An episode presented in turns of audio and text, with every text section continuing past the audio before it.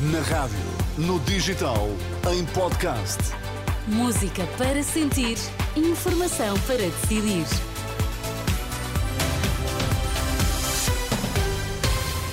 Vamos saber quais as notícias que estão a marcar a atualidade. Começamos pelos títulos em destaque na edição da UMA aqui na Renascença. Boa noite. Foi o Ministério da Saúde que tratou do caso das gêmeas luso-brasileiras, explica o gabinete do Primeiro-Ministro. Porto, Braga e Viana do Castelo estão sob aviso laranja para quinta-feira.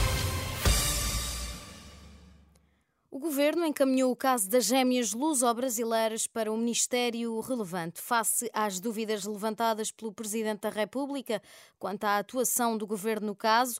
O gabinete do Primeiro-Ministro respondeu por escrito à CNN para dizer que agiu à semelhança do que faz habitualmente, ou seja, mandou para o Ministério da Saúde. Por seu lado, Lacerda Salles, na altura secretário de Estado da Saúde, nega ter marcado qualquer consulta neste caso ou feito pressão para que as gêmeas fossem prioritárias. Um esclarecimento dado à Lusa. Nenhum secretário de Estado, nem ninguém, tem poder para marcar consultas, como é óbvio, eh, nem para influenciar ou violar eh, quer a consciência, quer a autonomia de qualquer médico. E, portanto, Seria muito mau até que qualquer médico, seu, no seu compromisso ético, se deixasse influenciar uh, por alguém exterior uh, à instituição ou por qualquer entidade exterior à instituição. Lacerda Salles nega que tenha pedido uma primeira consulta à diretora de pediatria do Hospital de Santa Maria. Diz que não se lembra sequer do caso, mas está disponível para esclarecer o que for preciso.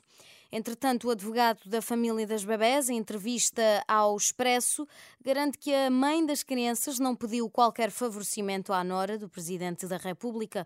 Wilson Bicalho diz que a família das gêmeas veio viver para Portugal no início de 2020 quando já tinham cidadania portuguesa, depois de ter sido recusado tratamento em Santa Maria no final de 2019. De resto, o advogado defende que não houve favorecimento porque, enquanto cidadãs portuguesas, tinham direito ao medicamento.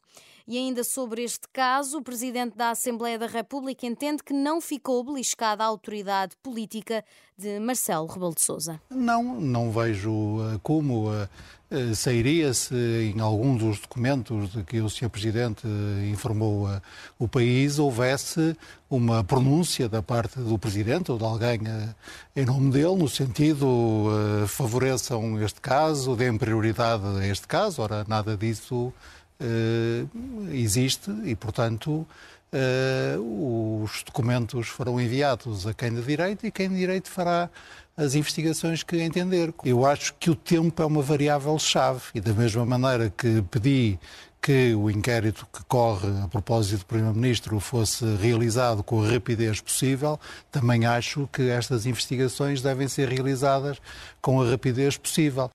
Palavras de Augusto Santos Silva esta noite na CNN Portugal. Porto, Braga e Viana do Castelo estão sob aviso laranja devido à chuva na quinta-feira, divulgou o Instituto do Mar e da Atmosfera. O aviso do IPMA vai estar em vigor entre as 6 da manhã e as 6 da tarde de quinta-feira. O aviso laranja é o segundo mais grave da escala e é emitido em situação meteorológica de risco moderado a elevado. Sob aviso amarelo vão estar na quinta-feira os distritos de Viseu, Aveiro, Coimbra, Vila Real e Leiria.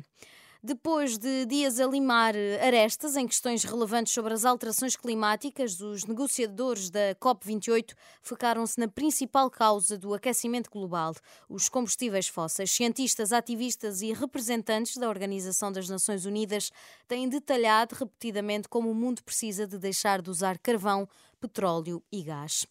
Portugal foi despromovido na Liga das Nações de Futebol Feminino para a Série B. Uma derrota com a França por 1-0 em Leiria ditou o destino da seleção. No outro jogo, a Áustria até ajudou ao bater a Noruega, mas Portugal não conseguiu aproveitar e termina no último lugar do grupo.